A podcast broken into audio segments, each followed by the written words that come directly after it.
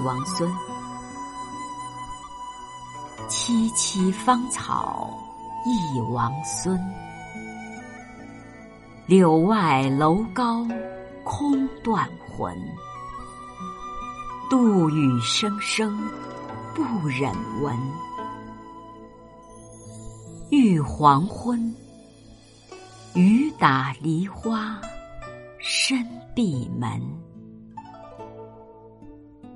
这首词的作者是李重元，生平不详。全宋词收其忆王孙词四首，都是颇具意境的佳作。萋萋是草木茂盛的样子。萋萋芳草，淮南小山招隐士。王孙游兮不归，春草生兮萋萋。王孙是指游子行人。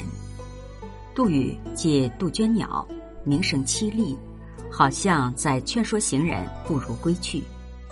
雨打句刘方平诗：寂寞空庭春欲晚，梨花满地不开门。